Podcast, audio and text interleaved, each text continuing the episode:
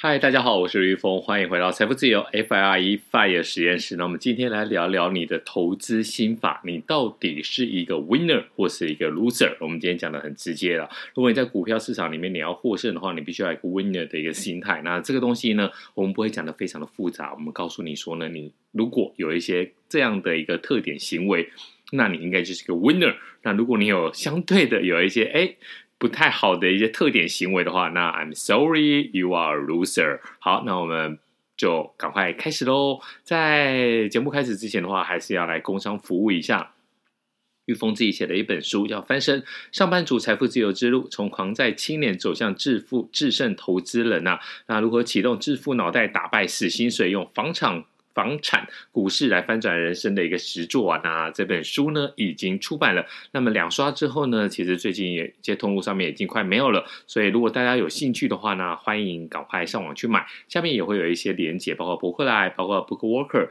以及垫脚石购物网、东森网络购物跟金石堂网络书局，那大概我看了一下，博客来最便宜两百二二十二两二二四元呐、啊，那 BookWalker 呢是两百五十三块，那垫脚石两百四十，东森也是两百四十一，金石堂网络书店则是两百四十，反正呢，我大概都会把这些链接放在下面，那大家有兴趣就。帮 帮小峰买买个书嘛，对不对？这个我觉得买书是很不错的。好，来接下来我们今天讲一下，你到底在股票投资里面，你是会做一个好的，还是做一个不好的一个作为？第一个作为就是说，如果今天你在投资之后呢，有一些波动，那这个波动呢，你觉得你第一个，你先听到波动两个字，你是觉得上涨还是下跌？好，这个其实蛮蛮直觉的，不要骗自己啊、如果你在开车，或者你在做菜，或者是你在走路，在听 podcast 的时候呢，你现在马上回答这个问题：你听到波动，你觉得是向上波动好的股票上涨的，还是向下波动不好的股票下跌的？三、二、一，好。波动其实是一个中性的词，就是说呢，你股票往上，比如说你买一百块的 ETF，然后上涨到两百块，那股票波动这是一百趴。股票从一百块 ETF 的价位从一百跌到零，那这也是一百趴。好，这两个东西其实都是一样叫波动。可是呢，你刚刚心里是不是已经有一个答案？这答案如果你觉得波动哇太好了，赚到了赚到了，股票上涨了，那你这个时候呢，你就不是一个比较正向的一个投资人。那如果你觉得哇不对，波动是不是跌光了？那你就是一个比较负面的一个投资人。好，这个是第一题，这并没有说呃你是一个正向，或是你是一个比较负面的投资人，你就是好或或是一定不好。因为如果是不好的，就是比较把风险来承担作为一个 priority，就是首先要务来看的话，也不一定是坏事。好，那接下来就是说第二个，你。在处理你的投资部位的时候呢，比如说你今天需要一笔钱哦，家里要帮小朋友付个钱，或者是有家人急需要一笔钱，那这个时候呢，你现在要来处理你的部位，部位在你的就是在你的资产部位里面啊，有两档，一档是赚钱的，好，一档是赔钱的，你会先处理哪一个？不要骗自己哦。三、二、一。好，如果你是先处理赚钱的话，那你恐怕是一个 loser，对，因为投资部位在整理的话，你应该先处理你赔钱的部位。那如果赚钱的的部分，你应该是要把它放得长长久久，就像天荒地老一样，海枯石烂，你要让它持续去赚钱，那直到一个获利的一个满足点，或者是呢，直到我们。讲我所谓的动力停动态停利，那这都是一个很玄奇的东西。那实物上的操作，恐怕我们要手把手来教。对，很多外面讲的这个动态停利啊，其实就是一个骗子的一个伎俩。好，但是呢，如果你今天这个部位上你有两个，一个是赚钱的，你优先去处理它的话，那你恐怕是有一个损失规避的一个心态，就是说，哎呦。反正赚钱嘛，对不对？我先获利为安。很多投资网红不是讲吗？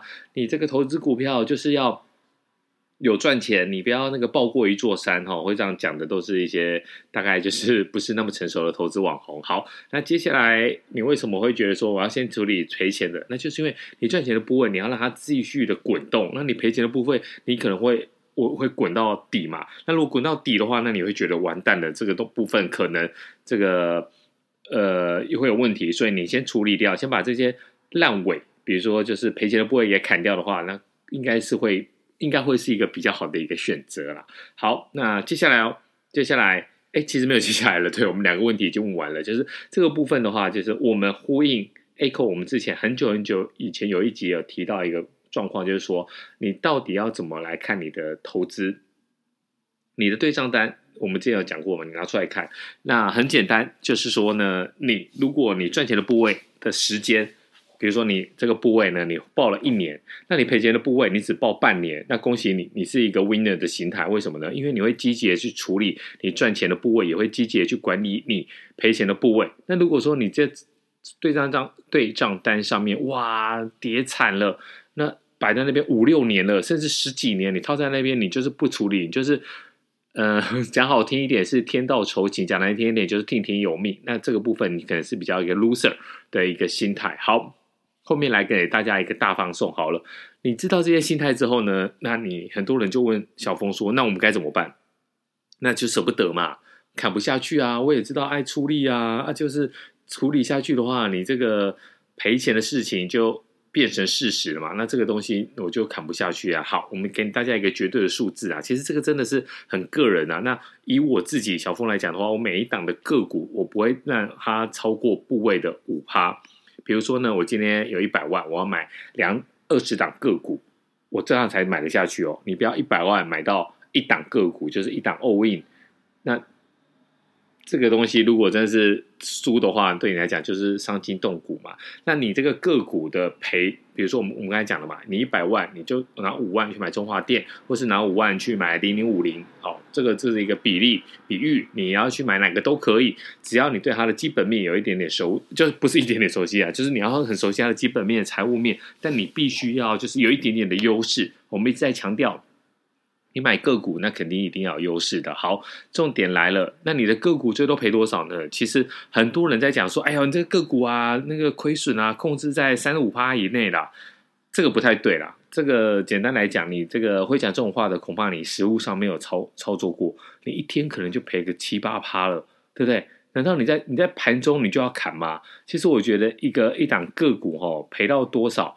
赔到十趴，你大概警示音要响起，就是你的蜂鸣器，噔噔噔噔噔噔噔。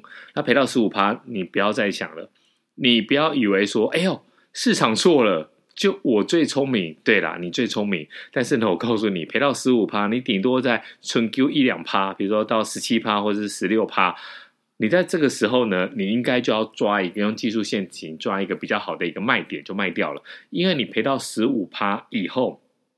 大概哈会一累累，就是一路向下了，当恐怕到最后就会变成一个土石流的一个崩跌了。你会赔到了三十趴、五十趴、七十趴。那通常呢，以我的经验呢，我非常多的朋友的对账单，我都帮他鉴检过。当你一档的个股哈赔到十五趴砍掉，这个是一般来讲，你不是一个专专业投资人，或是我们讲的全职投资人的话，大概是你一个新。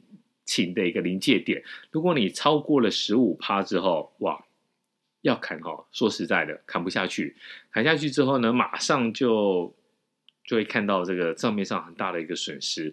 比如说你这一档，哇，丢一百万，那你丢了一百万，你赔的五趴，哎呀，还好嘛，反正反正看看嘛，赔了十趴，OK 啦，一个停板就回来了，赔了十五趴，唉。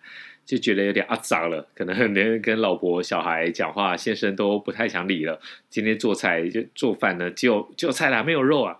所以呢，其实，在你的心理上面的话，我先给大家一个一个 range 嘛，你自己可以借由你的投资，然后一次一次的一个来来做一个。小小的一个微调啦，那最好呢，其实我觉得应该等待你有利的一个 timing，你才去用，那这才是一个 winner 的一个心态。有钱的话才会有机会加码嘛，那你要等到正确的时机，那你再去加码。